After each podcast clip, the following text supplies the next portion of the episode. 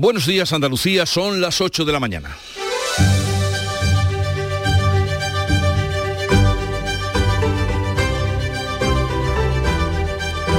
En Canal Sur Radio, La mañana de Andalucía con Jesús Vigorra. Afición del Unicaja, la afición malagueña celebra hoy en Málaga la conquista de la segunda Copa del Rey de baloncesto del club malagueño.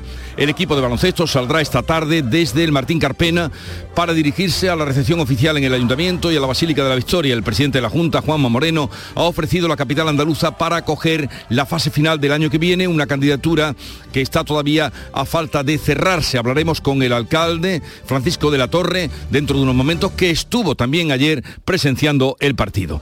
Por otra parte, hoy el gobierno analiza con productores distribuidores y supermercados el alza de precios de los alimentos.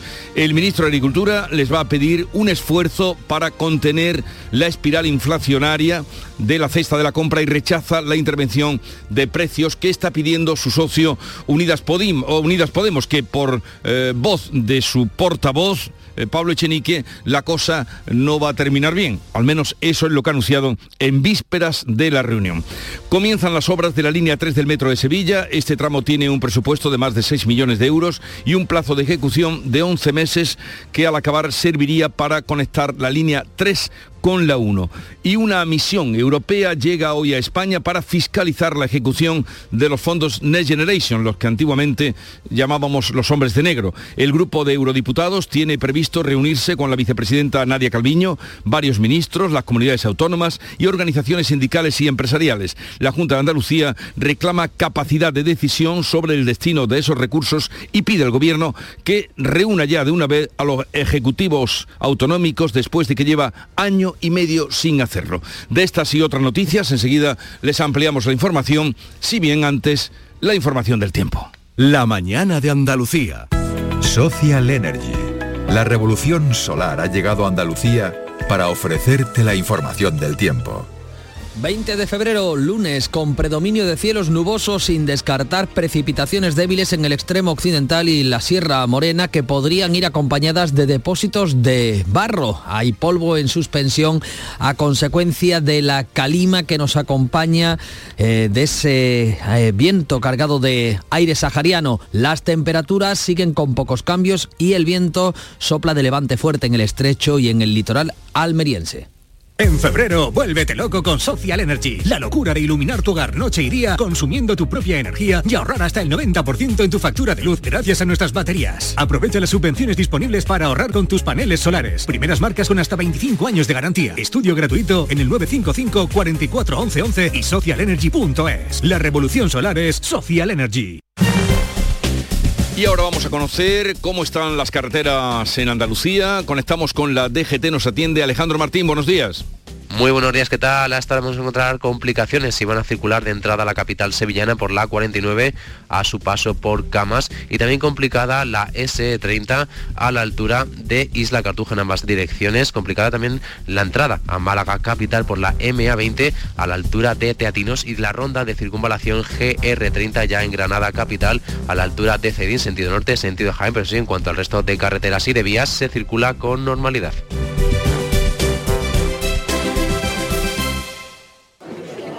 Por favor, por favor.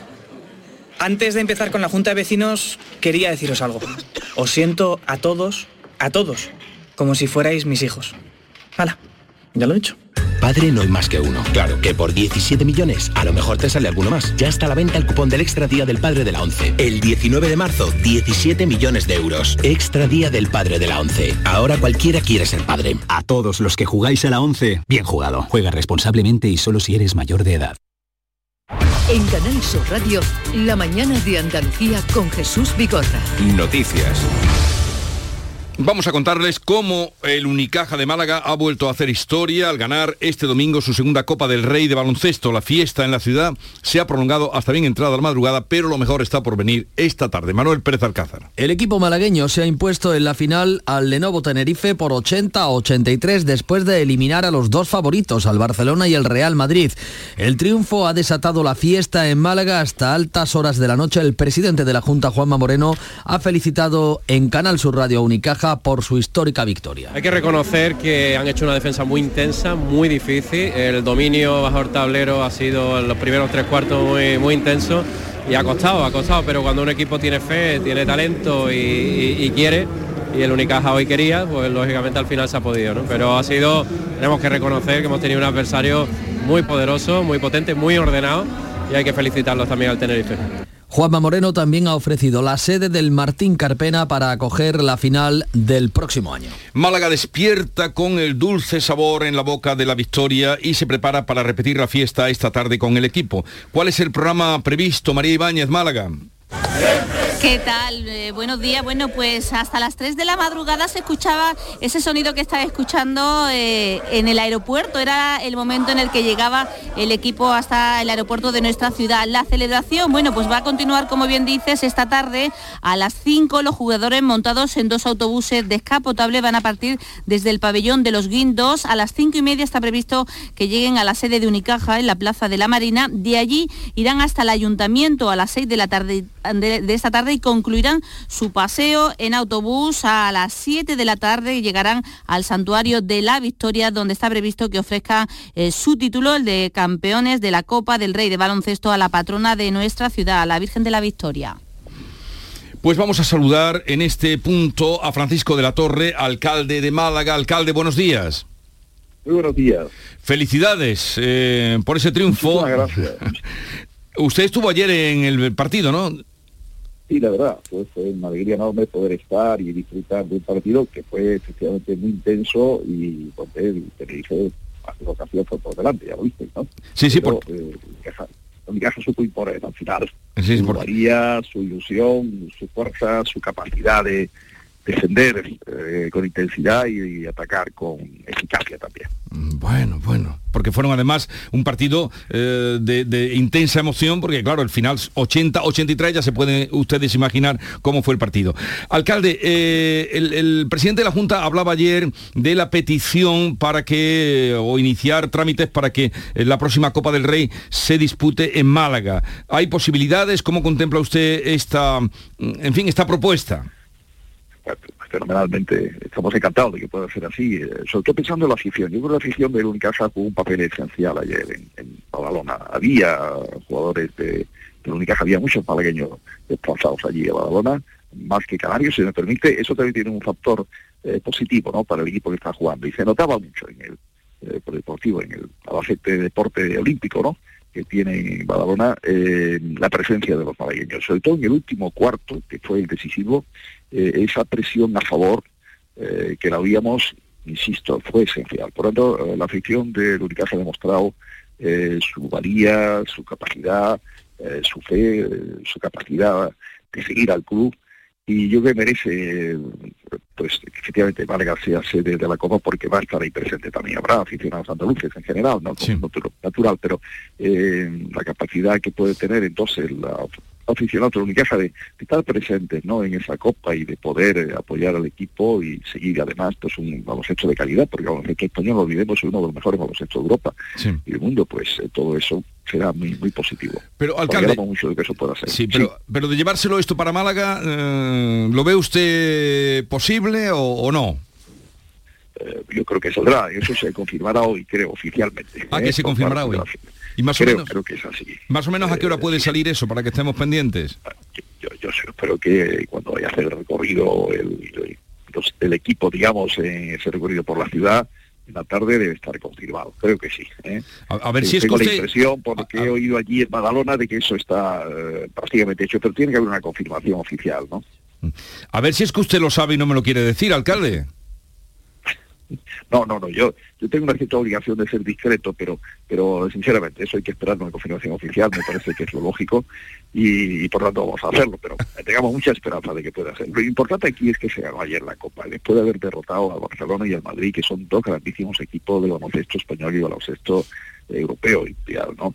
Y eso mm, es un éxito extraordinario. Fue la primera vez, creo, que una Copa del Rey un equipo eh, capaz de derrotar a los dos grandes del baloncesto español, ¿no? Aunque ahora ya hay varios grandes, no solamente dos, ¿no? Hay bastantes equipos que despuntan, ¿no? Y el Tenerife fue ayer un grandísimo equipo también. Bueno, está usted en racha mm, porque esta mañana, si ha leído la prensa, si le han pasado ya resúmenes o no, por ser el día que es, que están en otra cosa, eh, el mundo en una encuesta da que usted eh, recuperaría la mayoría absoluta con 16 o 17 concejales frente a los 14 actuales que tiene en las próximas elecciones municipales. Bueno, las encuestas, la verdad, eh, son interesantes como información, pero la clave de un tema electoral es el resultado final que se tiene, ¿no? No, no es bueno mm, creérsela a pie juntilla o decir esta es eh, definitivo y ya está todo hecho. No, hay, hay, que seguir, mm, eh, bueno, trabajando, que es lo que hacemos. Yo no estoy muy en clave electoral, lo digo de verdad, ¿no? Sino la tarea diaria, ¿no? Tú debes hacer las cosas muy bien y, y, tratar de atender las peticiones, las ilusiones de la gente, ¿no? Y que la ciudad siga avanzando en términos generales, en términos uh -huh. positivos, ¿no? Uh -huh. Pero no viene mal tener esa sensación de, de que la gente opina bien de, de, lo que se está haciendo, ¿no? Pero insisto, eh, en tema electoral lo que vale es el resultado final, ¿no? No tanto las encuestas, ¿no? Y, y, por lo tanto no hay que confiar, eh, lo digo además por otra parte con todo respeto a las demás formaciones políticas, no hay que confiarse en los que simpaticen con nuestra opción y con nuestra candidatura y seguir trabajando día a día con toda fuerza e intensidad.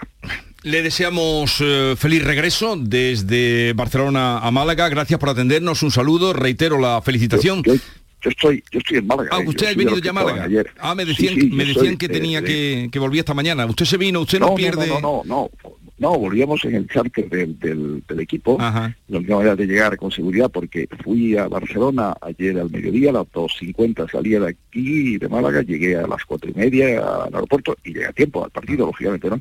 Pero la vuelta la hice con el equipo que tenía sitio en el avión y vi, fui testigo de un espectáculo excepcional, la, la cantidad de aficionados que estaban en el aeropuerto de Málaga esperando al, al equipo, ¿no? Eh, sí. Una emoción. Me quedé ahí unos minutos más, yo fui testigo de eso de las 3 de la mañana, que y algo más me parece, porque yo vine y seguían allí con los jugadores, ¿no? Claro. Esa comunión de la afición de Málaga con el equipo es extraordinaria. Es un espectáculo que me alegro mucho haber ido por haber visto ganar al equipo y por haber visto una afición allí en Badalona y aquí en Málaga tan extraordinaria. De verdad, de pues lo dicho, gracias por atendernos, que disfrute del día y ya veremos si podemos confirmar lo que usted apunta, eh, mantengamos la esperanza de que pueda venir la competición o la final para el Martín Carpena de Málaga. Un saludo y buenos días, alcalde. Un saludo muy fuerte, no, un saludo a todos los andaluces. Eh, Ana, ¿tú crees que vendrá? Hombre, seguro, claro. ¿Y tú, prácticamente Manolo? confirmado. Yo, yo con lo que ha dicho el alcalde. Con lo que ha dicho el Sí, alcalde sí. creo que está hecho. Bueno, pues vamos a seguir adelante. yo también, yo también. Pero eh, será oficial en el transcurso del día eh, o esta tarde, nos apuntaba. El ministro de Agricultura va a pedir hoy un esfuerzo a los supermercados, a los productores y a los distribuidores para lograr reducir el alza de precios de los alimentos. Ana Giraldez. Sí, la reunión del Observatorio de la Cadena Alimentaria está convocada a las 11 de la mañana. Luis Planas defiende que la bajada del IVA está funcionando, pero va a pedir un esfuerzo a todos los agentes para frenar el crecimiento de precios de los alimentos que en enero aumentaron un 15,4% en la tasa interanual. En una entrevista en el Correo, Planas ha desechado la intervención de precios que proponen su socio de Unidas Podemos. La intervención de precios u otras se refieren a mercados regulados, no es el caso del mercado alimentario. Por tanto, no nos parecen de aplicación y es la razón por la cual el Gobierno no las ha eh, adoptado que por supuesto también con la duda de su propia legalidad, pero sobre todo de la eficacia en un mercado no regulado como es el agroalimentario. El portavoz de Unidas Podemos insiste en centrar las medidas sobre los beneficios de las grandes cadenas distribuidoras. Pablo Echenique avanza que la reunión va a ser un fracaso. Y ojalá me equivoque, pero yo creo que esa reunión va a acabar con, con fotos sonrientes, con palabras vacías, dándole la mano a esos representantes de ese capitalismo despiadado que funciona en los grandes supermercados que se están forrando mientras los precios de, la comida no paran, no paran de subir, ¿no? Precio que sube también el de la luz este lunes hasta los 134 euros el megavatio hora, un 8% más que ayer. El sector de la distribución asegura que los precios están disparados en el origen. Los productores dicen que no suben los precios pese al incremento que tienen de los costes y reclaman que se amplíe la rebaja del IVA a carnes y a pescados. Desde la Organización de Consumidores OCU, José Carlos Cutiño alerta de los incrementos de hasta el 50% en productos como el azúcar. Nos encontramos con subidas del 52% en el azúcar, vemos que hay subidas superiores al 30% en alimentos como la leche, la mantequilla, el aceite de girasol o el aceite de oliva. El sector de la distribución comercial asegura que los precios están disparados en origen. Los productores cumplen, eso dicen, pese al incremento de los costes. Hay que investigar la trazabilidad del dinero, pide desde UPA Lorenzo Ramos. Nosotros no somos los responsables. Aquí hay alguien que está ganando mucho dinero y lo que hay que hacer es que eso se investigue y que se vea quién realmente está llevándose más dinero, digamos, a lo largo de, de la cadena. Y el secretario general de Cepesca, Javier Garat, lo que pide es mayor protección y que se rebaje el IVA de carnes y pescados. El gobierno tiene que reducir el IVA de forma permanente de los productos pesqueros. Una alimentación saludable requiere una fiscalidad saludable. Como ejemplo, el aceite de oliva virgen extra que cuesta hoy euro y medio más que hace un año. El secretario general de COAG en Jaén, Juan Luis Ávila, asegura que a 5,20 euros el litro, aún así, no eh, cubren los costes. Producir un kilo de aceite en la provincia de Jaén con la cosecha tan mala que hemos tenido y con el incremento de los costes de producción se nos ha ido a 8 euros. Por tanto, seguimos vendiendo a pérdida. Las organizaciones agrarias afirman que el beneficio se lo están llevando otros pues vayan haciéndose la idea de cómo se va a poner el litro de aceite, por la demanda que nos decían el otro día de las exportaciones que tiraron y por la eh, famélica cosecha que ha habido este año.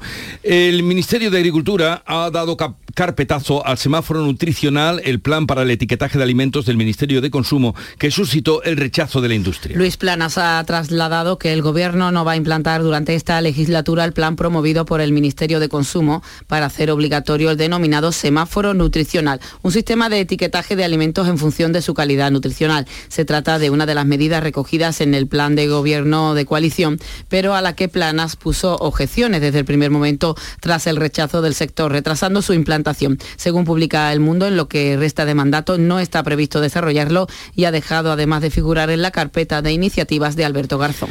Este lunes comienzan las obras de la línea 3 del Metro de Sevilla, 14 años después de la inauguración de la primera línea. Pilar González. Son las obras que comienzan, son las del ramal técnico, tienen un coste de 6.400.000 euros y un plazo de ejecución de casi un año. Son los primeros 650 metros en superficie que van a conectar talleres y cocheras con la primera de las estaciones en el barrio de Pinomontano. La consejera de Fomento, Marifran Carazo, ha mostrado su satisfacción por el inicio de estas obras sin perder de vista el futuro, el tramo sur la obra del ramal técnico, ese primer tramo que sacamos del proyecto precisamente para empezar cuanto antes.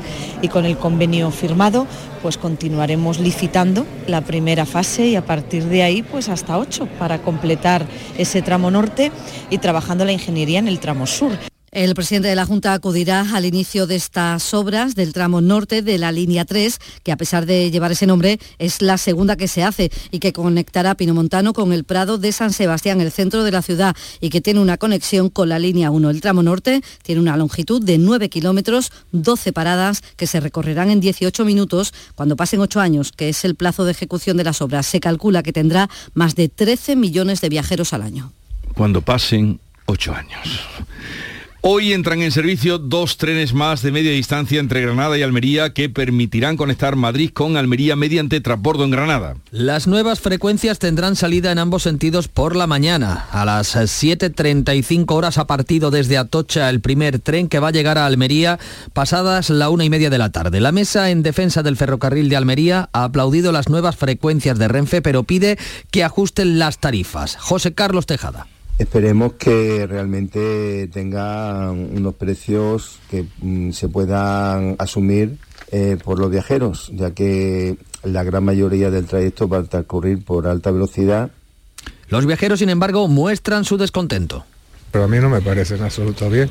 Ya no tener ni siquiera un tren que venga directo desde Madrid. Lo que tienen que solucionar es de aquí a Madrid o de aquí a Granada, por ejemplo. Es que dan ganas de salirse del tren y andando. También nos hace falta a nosotros viajar como todo el mundo. Que no han quitado trenes para Granada, que no tenemos conexión con nada, ni aviones. Quieres coger un avión y te tienes que ir a Málaga o te tienes que ir a Alicante.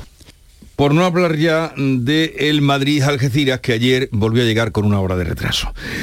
Y la misión del Parlamento Europeo para fiscalizar cómo se están gastando en España los fondos Next Generation llega hoy a Madrid. Hasta el próximo miércoles un grupo de eurodiputados encabezados por la alemana Mónica Holmeyer del Grupo Popular tiene previsto reunirse con la vicepresidenta Nadia Calviño, con los ministros de Hacienda y Seguridad Social, algunos consejeros autonómicos también, entre ellos la andaluza Carolina España y con empresarios y sindicatos y otras organizaciones para conocer cómo se está gastando en nuestro país los fondos de recuperación tras la pandemia. La Junta viene reclamando flexibilidad y capacidad de decisión, como tiene el País Vasco. Andalucía reclama una conferencia sectorial que lleva sin reunirse año y medio. La reunión de hoy viene precedida del reproche que la presidenta de la comisión ha hecho a la ministra Calviño por filtrar una carta en la que elogiaba los el control, los, fondos que controla el gobierno español. Bruselas ha dado el visto bueno al tercer desembolso de fondos, otros 6.000 millones que serán transferidos en un mes y elevarán la cantidad percibida ya por nuestro país a 37.000 millones de euros. Los letrados de justicia, antiguos secretarios judiciales, comienzan su quinta semana de huelga indefinida a la espera de que la ministra se siente a negociar con ellos. La última eh, reunión que tuvieron el pasado viernes terminó jueves, viernes, madrugada, después de 16 horas terminó sin nada. Reunión que fue un fiasco, 16 horas sentados en el Ministerio para nada. Los letrados de justicia reclaman ahora la intervención de la propia ministra. Dado el colapso que está provocando la huelga, los convocantes se comprometen a desempeñar tareas como expedir el pago de pensiones alimenticias eh, para menores, celebrar bodas civiles y en la medida de lo posible avisar de las suspensiones de vistas y de juicios a abogados y a procuradores. Ya se han suspendido más de 150.000 vistas y juicios hay 130.000 demandas paralizadas y alrededor de 1.300 millones de euros congelados en la cuenta de consignaciones judiciales. Todo, como ven, son números desmedidos. La consejera de Salud de la Junta, Catalina García, comparece este miércoles en el Parlamento para abordar la orden de precios para los conciertos con la sanidad privada que incluyen una tarificación de las consultas de atención primaria y hospitalaria. La orden incluye las tarifas que cobrarán los médicos de la privada por realizar consultas en la atención primaria, primaria y los hospitales públicos. La oposición de izquierda cree que abre la puerta a la privatización. La Junta lo niega y defiende que su aplicación será en situaciones excepcionales. El jueves el presidente responderá a las preguntas de la oposición sobre este asunto. También se debatirá y votará la propuesta de Vox para crear una nueva comisión de investigación sobre la FAFE. Algunos de sus exdirectivos pagaron con dinero público en prostíbulos. El Pleno no va a debatir la proposición del PP sobre la ley del solo si es sí, en este caso vetada por el PSOE, por Andalucía y adelante por ser de competencia nacional. El PSOE no negociará con sus socios de Unidas Podemos la reforma de la ley del solo sí es sí antes de que se debata en el Pleno el día 7 de marzo. El ministro de la Presidencia asegura que el Gobierno sacará adelante la reforma y que prefiere un acuerdo con igualdad antes de su aprobación en el Parlamento, pero Bolaños descarta negociar con sus socios de Podemos antes del debate parlamentario e insta al resto de grupos a plantear sus iniciativas durante el trámite en la Cámara. Nosotros hemos presentado una solución y la hemos presentado en el Congreso de los Diputados. Y creemos que es la mejor solución. Y a partir de ahora, en, la tramitación parlamentaria, lo que tenemos que hacer es hablar con los grupos parlamentarios porque, ya le digo, yo creo que, que, hay un consenso bastante amplio de que todos queremos evitar que se rebajen penas a agresores sexuales. El portavoz de Podemos, Pablo Echenique, critica que el PSOE no quiere negociar un acuerdo. El PSOE no quiere sentarse a, a negociar, nosotros lo vamos a seguir intentando porque nosotros pensamos que esto se soluciona mediante el diálogo y el acuerdo, pero lamentablemente la ministra de Igualdad ha pedido una reunión y el PSOE no, no está queriendo sentarse a negociar. El PP pide a Pedro Sánchez que cese a la ministra de Igualdad. El presidente socialista de Castilla-La Mancha considera que si Irene Montero e Ione Belarra reconocen su error, deben dimitir. En la encuesta de este lunes, el PP revalidaría la mayoría absoluta en Málaga y está a poco más de 2.000 votos de superar al peso en Sevilla, la mayor ciudad que está en manos de Sánchez, según una encuesta de Sigma para El Mundo. Por otra parte, el PP cuestiona el compromiso de Pedro Sánchez de aprobar este martes el Consejo de Ministros, en el Consejo de Ministros, una partida de 2.000 500 millones de euros para becas. Sería el mayor importe que dedica el gobierno a becas. El coordinador general del PP, Elías Bendodo, ha cuestionado el anuncio de Sánchez. Cuando Sánchez hace un anuncio en un mitin del PSOE hay que ponerlo en cuarentena. Ya pierde toda la credibilidad el anuncio. Lo anuncia en un mitin del PSOE, empiezan a trabajar en la propuesta y a la hora de la verdad la propuesta hay que leer la letra pequeña y de lo que dijeron la mitad o una cuarta parte y luego es muy complicado acceder a las ayudas. Eso es lo que nos dice la experiencia. ¿eh? En un mitin del Partido Socialista, la ministra de Política Territorial ha destacado que los avances de los derechos de las mujeres tienen el sello socialista. Al cumplirse un año de la renuncia de Pablo Casado y la llegada de Feijóo a la presidencia del PP, Isabel Rodríguez ha acusado al líder popular de olvidar la lucha contra la corrupción. Esa es la aportación que ha hecho Feijóo a la política nacional, normalizar la corrupción. Al menos Casado se atrevió a hablar de regeneración en su partido, pero él, y aquí lo conocéis bien, que venía de moderado, allí está, en el despacho, pagado con dinero negro, en la sede de Génova. El expresidente José María Aznar ha advertido en el mundo de la crisis existencial de España en caso de que se repita un gobierno de PSOE y Unidad Podemos. Asegura que solo un PPB muy fuerte evitaría una mutación constitucional hacia la plurinacionalidad. Aznar alaba la moderación de Alberto Núñez Feijó. Sube el tono electoral en una semana en la que el jueves se van a cumplir 42 años del intento de golpe de Estado y secuestro del Congreso por parte del teniente coronel de la Guardia Civil, Antonio Tejero. Y este viernes se cumplirá un año de la guerra en Ucrania. Los países aliados coinciden en la urgencia de enviar munición y más armamento. Joe Biden viaja hoy a Polonia y la primera ministra italiana, Giorgia Meloni, se va a trasladar a Kiev invitada por Zelensky. Los ministros de defensa de la Unión se verán con su homólogo ucraniano y van a aprobar el décimo paquete de sanciones al Kremlin. El máximo representante de exteriores de la Unión Europea, Josep Borrell, les ha pedido este domingo en la conferencia de seguridad de Múnich que pasen de las palabras a los hechos. Zelensky the Ukrainians have a lot of applaudisment and not enough ammunition. Zelensky y los ucranianos tienen muchos aplausos pero poca munición. Esa es la paradoja. That's the paradox. Lo que necesitan son más armas. En medio de la escalada bélica, Corea del Norte confirma el lanzamiento esta madrugada de un segundo proyectil al mar de Japón. El jefe de la diplomacia estadounidense se ha entrevistado con su homólogo chino en Múnich. Eh, Blinken ha declarado que tiene pruebas de que Pekín sopesa enviar armas a Rusia. Mañana el presidente Vladimir Putin va a pronunciar el discurso del Estado de la Nación. Se teme una demostración de fuerza de Rusia en Ucrania de cara al viernes. El temporal ha dejado este fin de semana daños en los municipios costeros, especialmente en Granada y Málaga, así como la presencia de calima provocada por el polvo en suspensión proveniente del Sáhara. En Granada evalúan los daños en Carna Maldonado. Responsables de Costa y de la subdelegación acuden hoy al Buñol para comprobar el estado en el que han quedado las playas de la Rábita y el Pozuelo. Allí los paseos marítimos siguen acordonados porque el temporal ha descarnado la playa y no se puede garantizar la seguridad. El oleaje se ha llevado equipamientos con los que la Rábita había conseguido el sello Q de calidad. Los daños también han sido cuantiosos en Almuñécar. Los alcaldes piden espigones.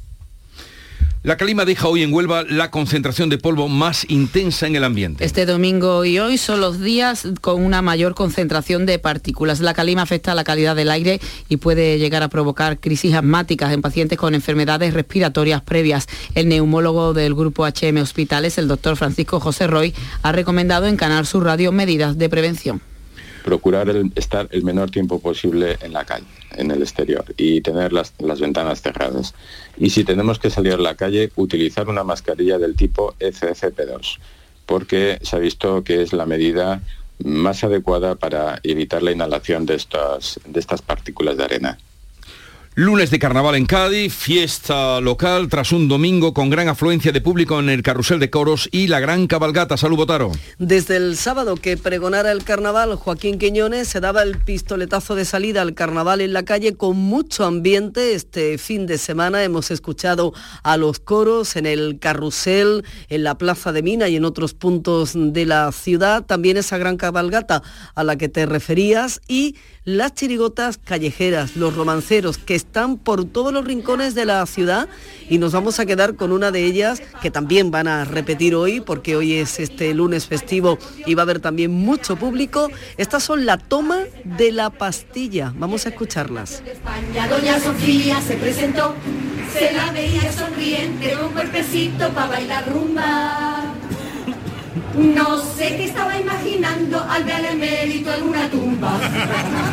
Felipe VI piensa que su padre es un follón y va a tener razón.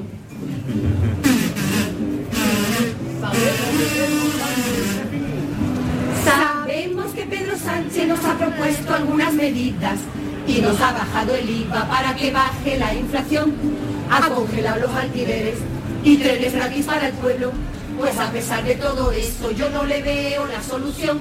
El rey Juan Carlos propondría unas ideas menos precarias y mostraría su paquete de unas medidas extraordinarias. El carnaval en la calle, que ya ven ustedes más afilado que lo del concurso oficial del Falla. 8.30 minutos de la mañana. En la mañana de Andalucía de Canal Sur Radio, las noticias de Sevilla. Con Pilar González. Buenos días. Es un día importante para Sevilla. Después de 14 años desde la apertura de la línea 1 del metro, comienzan las obras de la línea 3. Si se cumple lo previsto, el tramo norte estará listo en 8 años. Hoy también se corta el tráfico totalmente la avenida Luis de Morales. Enseguida se lo contamos. Antes, el tráfico.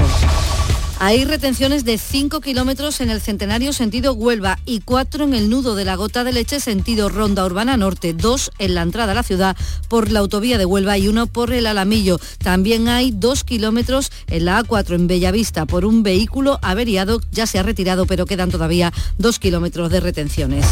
Y en cuanto al tiempo tenemos nubes, puede llover de forma débil y dispersa, acompañada de depósito de barro en las sierras, el viento del este flojo, excepto en la Sierra Sur que es fuerte. La más máxima prevista es de 23 grados en Morón y Lebrija, 24 en Écija y en Sevilla. A esta hora 13 grados en la capital.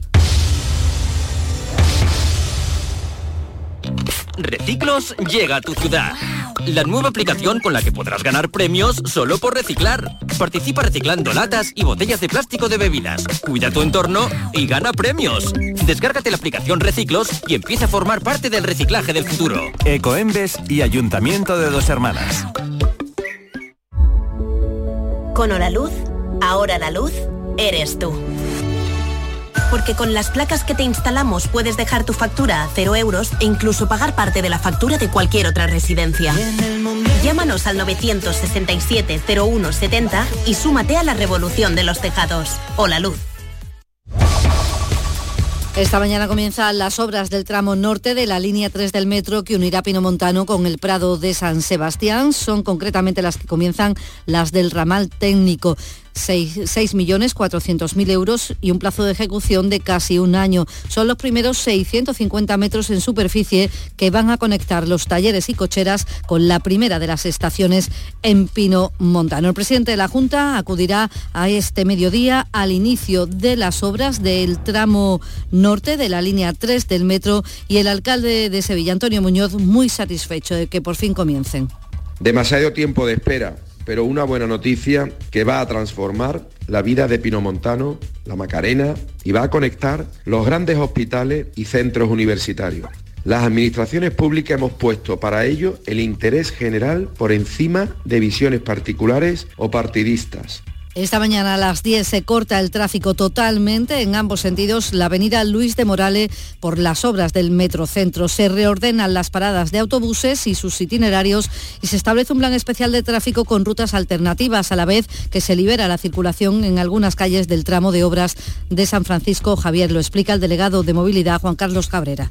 Bueno, avanzamos en las obras del Metrocentro con un salto importante hacia Luis de Morales y con ello el corte total de esta vía dando alternativas con un plan de tráfico y se van ahí abriendo las calles interiores de San Francisco Javier y urbanizadas, aliviando el tráfico de los residentes y comerciantes. Les contamos también que la policía local ha detenido esta noche un hombre de 46 años al ser sorprendido robando objetos del interior de un coche aparcado en la avenida de Andalucía. Rompió la ventanilla para abrir el vehículo. Tiene 14 detenciones anteriores por robo con fuerza, la última hace dos meses. Este fin de semana un hombre de 73 años ha fallecido en el incendio de su casa tratando de apagar las llamas que comenzaron en la cocina en, un en una casa de la calle Vidrio en el centro. También en la capital, un hombre de 57 años ha tenido un accidente, ha resultado herido leve, triplicaba la tasa máxima de alcohol y ha volcado tras perder el control de su coche. En Osuna ha fallecido un hombre de 36 años al caer de su moto.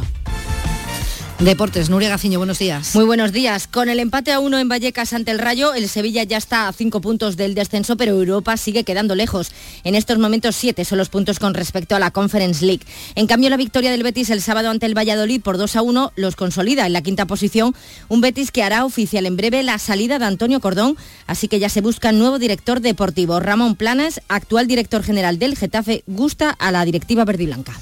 Gracias, Nuria. Les contamos también que la Guardia Civil de San Lucas La Mayor ha desmantelado un grupo de delincuentes dedicado al robo de camiones de alimentos por más de 12.000 euros. Forzaron hasta cinco remolques en diferentes fechas, en Torreblanca, en Sevilla y también en Sanlúcar La Mayor. A esta hora tenemos 11 grados en Marchena, también 11 grados en Docina, 13 grados en Sevilla.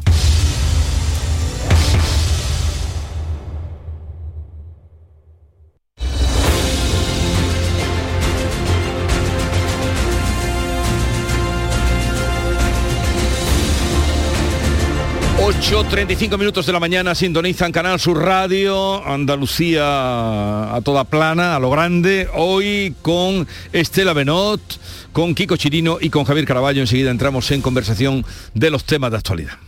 Somos una comunidad que no necesita filtros, con seguidores de todas partes del mundo. Somos una red social unida, una tierra que avanza, que crea y que cuida con amigos que van mucho más allá del tiempo real. Una comunidad orgullosa de estar muy conectada con nuestra manera de sentir y nuestra manera de vivir. Feliz Día de Andalucía. Esta es tu comunidad. Un mensaje de la Junta de Andalucía. Buenos días. En el sorteo del sueldazo del fin de semana celebrado ayer, el número premiado con 5.000 euros al mes durante 20 años y 300.000 euros al contado ha sido 29.668 29668 serie 52052 Asimismo, otros cuatro números y series han obtenido cada uno de ellos un sueldazo de 2.000 euros al mes durante 10 años. Puedes consultarlos en juegos11.es. Hoy, como cada día, hay un vendedor muy cerca de ti repartiendo ilusión. Disfruta del día. Y ya sabes, a todos los que jugáis a la 11, bien jugado. En Canal Sur Radio, por tu salud, responde siempre a tus dudas. Hola. Oído porque este lunes hablamos de implantes cocleares y de todo lo que hay que saber para mantener una buena salud auditiva a todos los niveles. Nos acompañan, como siempre, los mejores especialistas y contamos con tus preguntas en directo. Envíanos tus consultas desde ya en una nota de voz al 616-135-135. Por tu salud, desde las 6 de la tarde con Enrique Jesús Moreno. Más Andalucía más Canal Sur Radio.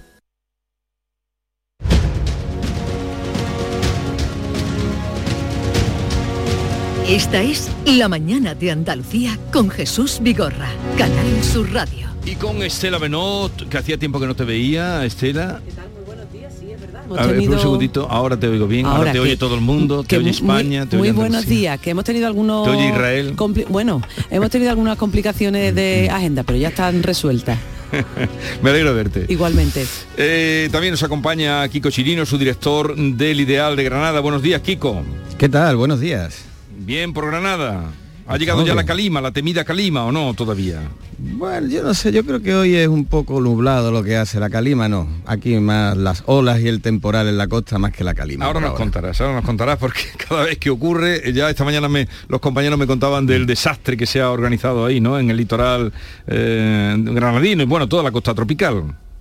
Tremendo. Eh, no hace un mes del último y ahora un mes después pues ha llevado las playas que quedaban en pie. Pero no lo venís anunciando vosotros.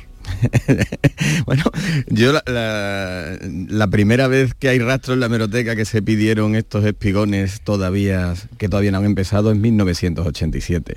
Creo que tiempo, 1987. Tiempo, tiempo, habido, tiempo habido. 1987. Eso no es tiempo, Kiko, hombre.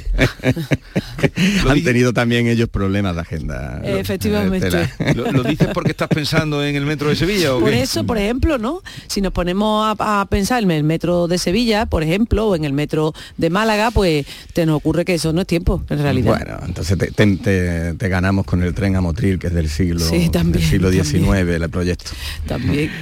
y Javier Caraballo, eh, del Confidencial, desde su guarida en Alcalá de Guadaira, buenos días. Muy buenos días. Ahora saltará diciendo que está por León. ¿Estás en, ¿Dónde estás? No, no, no, no. Esta semana terminará el León, pero todavía no. No, no, tengo que dar algunos saltos esta semana, pero de momento Alcalá de Guadaira. Alcalá de Guadaira. Eh, bien, esta mañana cuando hemos llegado a la redacción, la conversación estaba, eh, los poquitos que estábamos por aquí, entre los que habían visto o no habían visto eh, la entrevista de Olona. No sé si alguno de vosotros la vio, no la vio, quiere decir algo. la reaparición yo- de Olona. Sí, eso forma parte del vicio de cada uno y yo, yo la vi, la vi, había hablado con ella previamente y me había aleccionado sobre algunas de las de las cosas que iba a soltar. Algunas me sorprendieron poco y otras no me sorprendieron en absoluto, ¿no? Es verdad que forma parte de, de su forma de ser y su forma... Es una persona difícil de entrevistar. Algunos piensan y dicen que excesivamente teatralizada, pero es que en las distancias cortas ella es así. Dejó, no sé si es el anticipo de otra serie de entregas, de aquí a la general le queda mucho tiempo, dejó esa frase de tengo los planos de, Del edificio. del- del edificio. en, eh, en Vox, en Vox dicen que no lo tienen, que ya la sede y la parte orgánica no la trabajó, ¿no? Mm, Deslizó algunas insinuaciones, como la hemos venido viendo en los últimos días y leyendo en el diario El País, pues tampoco llamaron en exceso la, la atención. Y como cierre, pues soltó aquel compromiso que si vuelve a la política eh, será por Granada. Y, eso qué quiere decir? Que si vuelve a la política será por nada, que iría a las elecciones municipales a... Mm, Bueno, las municipales las, las descartó ella ayer también. Eh, yo sostengo que su intención era apoyar una lista en las municipales. Lo que pasa es que esa lista de momento no se ha dado y si se diera no dejaría o no contaría con su apoyo aunque fuera externo.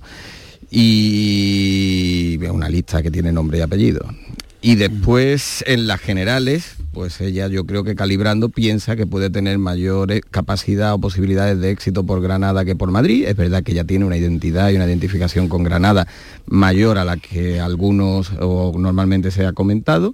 Y después dejó también y deslizó algunas insinuaciones por las que mm, como si ahora fuera de centro en lugar de, de- de- de conservadora, de derecha. dijo que se definía más en el centro, ¿no? A mí me... No, no has dicho, Kiko, lo que te llamó la atención sobre todo. Sí, ha dicho, ha dicho dos o tres cosas. Sí, pero llaman dicho, hay una cosa que me llamó, algunas cosas me sorprendieron, dino una que te haya sorprendido. Mm, que me sorprendieron, no, de- me sorprendió sobre todo la, la apreciación esa por Granada, no creía que iba a ser tan tajante.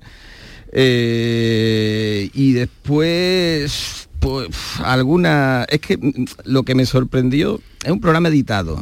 Yo, la sorpresa que esperaba Vox de ella era otra. La sorpresa que esperaba Vox de ella era otra. Hizo alguna insinuación eh, de su breve etapa en el Parlamento y donde vino a decir que con su firma no. Eh, yo por lo que cuentan, por lo que interpreto y por lo que interpreto de esa frase, con su firma no, ella quiso dejar entrever que le intentaron hacer partícipe de manejo de las cuentas de Vox en el Parlamento, no dijo que fuera ilegal, y que ese fue uno de los motivos de, de su salida. Ya, bueno, yo no, ella como que veis, es difícil conocer los motivos de su salida porque como cada vez dice uno, pues ya no sabemos un poco por dónde nos vamos, por lo menos yo, a mí me resulta eso. Yo, mm, verá, yo que ella quiera salir públicamente, evidentemente tiene todo el derecho y si los compañeros de, otros medios consideran que deben entrevistarla, pues ya está, ni 1500 palabras más. Pero es verdad que cada vez que, que habla da una vueltecita de tuerca más, ¿no? Yo creo que está un poco tanteando, es mi percepción, ¿eh? Que está tanteando todo el espectro político a ver dónde encuentra el hueco. Ya no soy de, de- extrema derecha, ahora soy más de derecha, ahora soy un poquito de centro, puede terminar en Podemos, ¿sabes? Porque está moviéndose a ver dónde, por dónde encuentra el hueco. Yo creo que su único afán, en mis sensaciones, es encontrar un hueco político, encontrar un, un, un espacio para que a ella le, le den su sitio y ella sea pues la líder de algo. A mí eso, mm, ¿qué queréis que os diga? Yo que una persona sea de un partido y se va- marche del partido por diferencia me parece legítimo. Lo que no me parece legítimo es que antes era todo maravilloso y ahora todo es pésimo. En fin, los de Vox harán cosas bien, mal y regular, entiendo yo, ¿no? Y eh, Javier, ¿tú cómo lo ves? A ver, yo sí vi la, la entrevista en las dos partes que, que tenía por parte de, de, de la cadena de esta Devo, le tenía un- una presentación bastante, como suelen hacerlo, bastante bien, Sí. como de, de, de- de película o de serial. Sí, sí, sí. Y, y esa parte era interesante. Eh, a ver, esto que decía Chirino antes, es verdad que desde que eh, dejó el Parlamento de Andalucía, eh, Macarena Olona, por lo que yo sé, se ha empezado a acercar o a dar explicaciones a, algunos periodistas y lo que cuenta en privado es bastante más interesante o va, es más arriesgado de lo que eh, va contando en público, como ayer en la entrevista. Con lo cual todavía puede haber algunos seriales. Esta frase de eh, es, es muy torpe por parte de Abascal meterse con alguien que tiene los planos del edificio, esto lo, lo viene diciendo. Pero no es solo ella, ¿eh? hay algo eh, que se viene detectando en Vox desde hace bastante tiempo que eh, todos los que eh, van saliendo del partido, que Macarena Olona es la última, la más significativa, pero hay un, un- goteo permanente de salida de gente de Vox. Entre ellos, por ejemplo, eh, Ignacio Camuña o, y, Vidal Cuadra, que fueron los fundadores del partido. Entre Ignacio Camuña, Vidal Cuadra y, Santiago Abascal eh, constituyeron el partido que siempre se ha contado en alguna referencia con, con- tres eh, anotaciones en la servilleta de un bar. Y, de ese grupo de fundadores ya queda prácticamente solo Santiago Abascal. Y todo el que se va de Vox sigue, eh, dice siempre lo mismo. Primero, que hay una, eh, una imposición eh, muy grande contra la libertad de expresión dentro de Vox, que no se puede decir nada sin que esté autorizado por, por Santiago Abascal, que, que ahí hay un, un- un- estado de casi dictatorial dentro de la organización. Y lo segundo que dicen, que es muy interesante, es que hay una niebla muy oscura en la financiación de, de Vox, que esto se está ocultando. Pero esto, eh, si, si os ponéis a, a mirar, hay, eh, hay una concejal en Murcia, o, o otro, un diputado, me parece que en Castilla y León, eh, que, y todos siguen diciendo lo mismo. Es que a mí en un momento dado empezaron a exigirme que les entregara todo el dinero de la institución o que dedicara este dinero y yo no estaba de acuerdo y entonces empezaron a hacerme la vida imposible hasta que me fui. Vox en el 2019 fue el partido político en España que recibió más eh, donaciones privadas más que el Partido Popular, más que el Partido Socialista, más que todos. Y, y un vicepresidente primero, que creo que se llamaba Juan Lara, que también dimitió hace poco, decía eh, que, que, eh, nunca se ha creado en- dentro de Vox la figura que estaba en los estatutos de, de el- una especie de auditor externo de la cuenta de Vox y que nadie podía saber a ciencia cierta qué estaba ocurriendo con el dinero de Vox. Todo esto eh, terminó explotando con cuando salió Macarena Olona del Parlamento andaluz. Eh, yo cuando la designaron eh, a mí me resultó muy extraño y, creo que, lo dije aquí, eh, es que era muy, muy, muy raro que a una persona que tenía tanta proyección en el Congreso, como era Macarena Olona, que era la, la voz del grupo, el referente más claro, que la quitaran del Congreso de los Diputados, que es la principal referencia institucional de Vox, para mandarla a un papel eh, subalterno en Andalucía. No tenía ningún sentido. Y es porque obedecía evidentemente a una guerra interna. También a Macarena Olona, igual que ocurrió con tantos otros, la intentaron echar del partido y ella pues terminó yéndose. Y ha vuelto a repetir todo eso que dicen los demás, que eh, eh, no hay ningún tipo de posibilidad de disenso dentro de, de la organización política porque se lleva con una mano militar y en segundo lugar que en la finanza hay mucha opacidad. Por eso dice ella lo de los planos del edificio. Pero- eso es lo que quiere Pero decir. Javier, yo es que- que hay muchas cosas que no entiendo de esas que tú estás contando. Vamos a ver, Macarena Olona no es una indocumentada, es una señora muy preparada, abogada del Estado. Por lo tanto, si ella está viendo que hay algo de financiación ilegal, irregular, que, que lo denuncie porque ella sabe de que quiero decir que no es una persona que diga es que la pobre no tiene recursos, los tiene. Si considera que hay algo que no está bien, que vaya a los tribunales. Es evidente, eso por un lado. Segundo lugar, lo- la- las finanzas de Vox yo no sé si son op- opacas o no lo son, como las de todos los partidos, pero lo que Vox recibe del Parlamento andaluz está en el portal de transparencia. Acabamos de contar además cómo hace muy pocos días, cómo sus diputados son los únicos del Parlamento andaluz que cobran doble dieta, porque cobran la dieta que les corresponde por el Parlamento andaluz por ser diputado por una circunscripción determinada y además cobren- cobran una segunda dieta que le piden al partido y el partido se la paga, que no es ilegal, ¿eh? simplemente puede ser reprobable o no, pero ilegal no es. Entonces, eso lo hemos pero que yo- contado. que yo no estoy, que yo no Entonces, estoy valorando, que no, no, estoy pero- valorando pero- si me parece Ya, bien, pero- mal, yo alta sí, o baja, pero Macarena, yo- no, la estoy no, no, explicando lo que está ocurriendo. Y, No, co- y pero- lo que iba a y lo que iba a terminar, pero perdóname Estela, lo que iba a terminar diciendo simplemente es que todo esto y lo más relevante que me parece a mí de lo que está ocurriendo con Macarena es la descomposición que empieza a ser muy evidente en Vox. Los partidos que surgieron en el 2014, a partir del 2014, hay ay- los líderes políticos aquellos, lo único que queda en pie es Santiago Bascal. Eh, eh, Albert Rivera dimitió, Pablo Iglesias se, se vio obligado a dimitir. En estas elecciones, en este ciclo electoral, veremos a ver cómo queda Podemos institucionalmente, a partir de la fuerza aquella arrolladora con la que llegó al Congreso.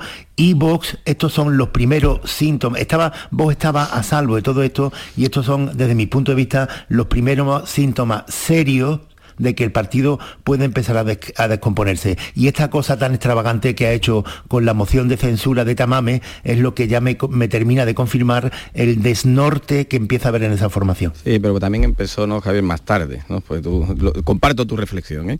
Pero que si se está agotando más tarde también es porque en la primera escena y en la eh, primera fila de la escena política empezó eh, su protagonismo más tarde. Lo que venía, yo entiendo también lo que dice Estela, pero ayer eh, Macarena eh, quiso dejar, así dijo, las preguntas. Eh, nada de lo que ella hace no tiene una intencionalidad premeditada. Lo tiene, por ejemplo, cuando ella publica su nómina, su cada nómina, merecida como abogada del Estado y un alta funcionario de- del Estado, lo hace precisamente eh, lanzando un mensaje a todos aquellos que en su partido pues cobran pues, lo que tú contabas, Estela. Eh, todo, todo eso, ¿no? Y viene antecedido, eh, parece que dejó rastro, dejó rastro eh, documentado en algún correo de todas las cosas que ella ayer dijo que con mi firma no. Mm, A esto quedan más entregas, quedan más entregas. Y ayer eh, dejó esas preguntas, y las preguntas las dejó para que alguien la, para que alguien de oficio las haga. a ver si va a ser esto, Insinuó un la- serial como el de Rosito. Claro, de es aquí que- a es diciembre, que ella está- evidentemente. es que lo que ella está buscando, Claro, pero Y insinuó la hay- ilegalización, y se insinuó la ilegalización de Vox. Pero hay una cosa y muy pidió muy el modelo 347, que yo no tengo ni idea de cuál Bueno, es, el modelo el modelo 347, que es el que iba a dar transparencia, según ella, a esos 4,5 millones, paradójicamente, que fueron a esa fundación llamada Disenso, Disenso. Disenso, ¿no? Pero vamos a ver, ya, vuelvo a lo mismo. Si esa señora considera que hay algo que no está bien o que es incorrecto o que es ilegal, su obligación personal y moral es denunciarlo en los tribunales, porque además ella sabe, tiene, insisto, tiene medios para hacerlo, no es una persona que esté perdida. Luego, si no lo hace y solo amenaza a mí, eso me genera cierta incertidumbre. Los periodistas estamos acostumbrados a que, lo sabéis perfectamente, y, y yo lo cuento para todos los oyentes, a que yo tengo, nos cuentan cosas, no, yo tengo, vale, pues dame los papeles, denúncielo. No, pero esto, pero, bueno, si no me da los papeles y no lo denuncias, que no lo tiene. Por lo tanto, a mí tantas amenazas veladas tampoco me, verá que no quiero yo defender aquí a Vox, pero me, me- me- me- me genera rechazo cuando una persona deja un partido y entonces voy a denunciarlo todo. Pues si usted tiene armas legales, hágalo. ¿Cuándo se Porque grabó además, esto? Además pasa otra cosa, que, que me digan a mí que en Vox hay una mano militar y que hay un orden y mando, eso lo vemos en el Parlamento andaluz cada día. Si tú le preguntas a los diputados, ¿qué van a votar ustedes en tal moción, en tal iniciativa del PP, del PSOE, del gobierno? Y no lo saben. No lo saben, pero, pero porque hasta que no Mad- Madrid no le dice sí, no o abstención, ellos no lo votan. Eso pasa en el Parlamento andaluz cada pleno. Lo vamos a volver a ver este fin- esta semana que hay pleno en el Parlamento. Eh, ¿Cuándo se grabó esta entrevista?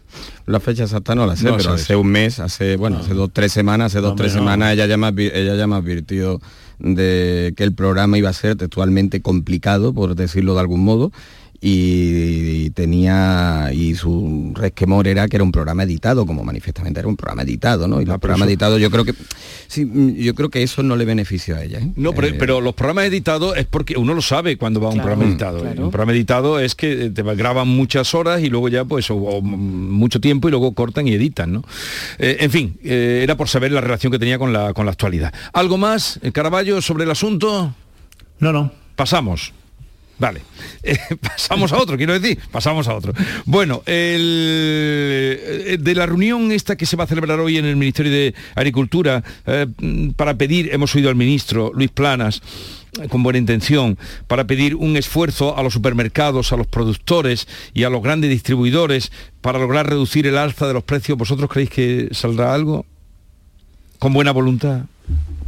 Es, que A ver, es que complicado. está, está ocurriendo algo muy, muy, eh, el- muy inesperado. Y, y- y yo no, no termino de encontrar la explicación, pero eh, es muy llamativo por lo menos que eh, el hecho, o sea, que, que la decisión del gobierno de bajar el IVA de algunos productos alimentarios lo que haya provocado sea la subida de esos productos alimentarios. Yo es que eso no logro entenderlo, pero eh, eh, te- lo puedes, lo puedes ver en cualquier supermercado, lo puedes ver cuando le preguntas a, a cualquier bar, a cualquier persona que tenga un negocio relacionado con la alimentación y dice, pues que han bajado lo- el, el IVA y ha subido el precio del producto. Entonces, yo creo que, el, que lo que eh, va a intentar encontrar el ministro Plana es algunas explicaciones a por qué sucede eso, porque es que no, yo, yo no entiendo eh, cuál es el mecanismo, pero, pero eh, no, no tiene mucha razón de ser, ¿no? Que, que, que baje el precio de, una marca de quesos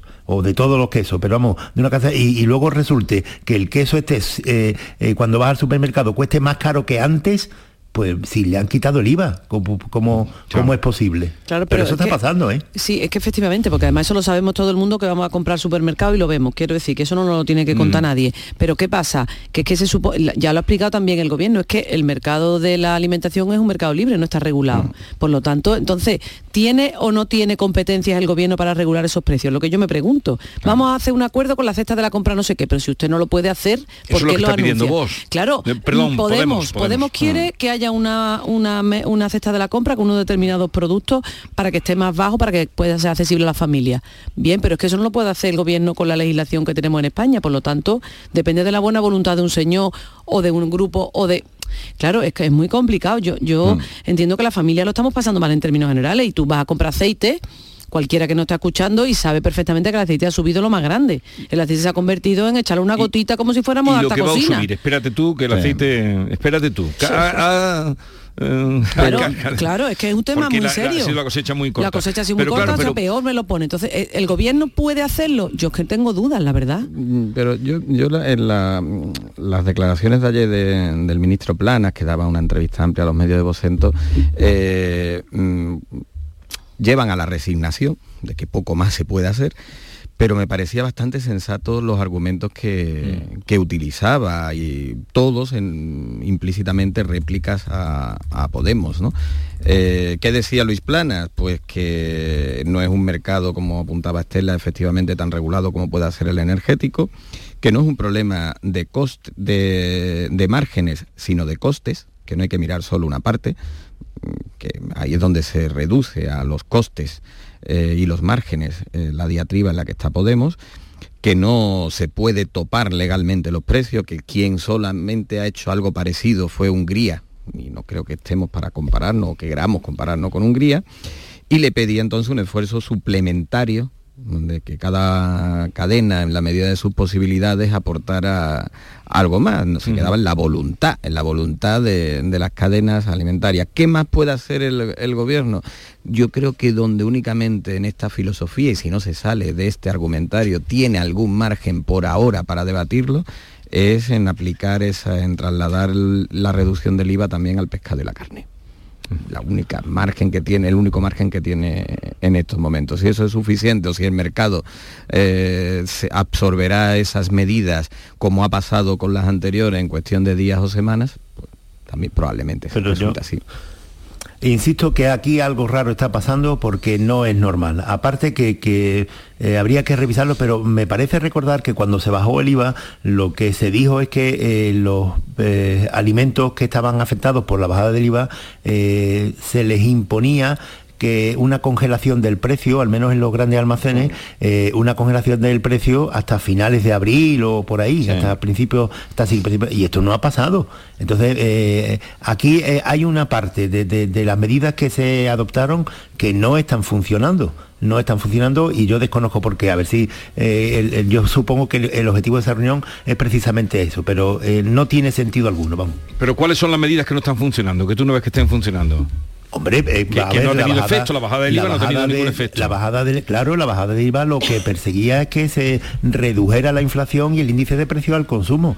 Y ha seguido subiendo el precio de algunos Pero de- productos de- a decía- pesar de que le bajen el Mm. IVA. Y, Decía Luis Plana que es que tardará eh, meses en notarse esa reducción porque los costes de algunos de los productos para producir esas, esas materias ya estaban comprados de antemano. Mm, bueno, eh, contradice a Nadia Calviño, que ya está notando las ofertas. ¿no? Y luego también se están tirando los trastos los supermercados, los grandes distribuidores con los productores que dicen que son los productores los que están clavando Y los, y, y los productores dicen que ellos no, no cobran lo que y deben. luego viene y- Chenico y ya rompe el cuadro cuando dice que esto es eh, fruto del capitalismo despiadado. despiadado.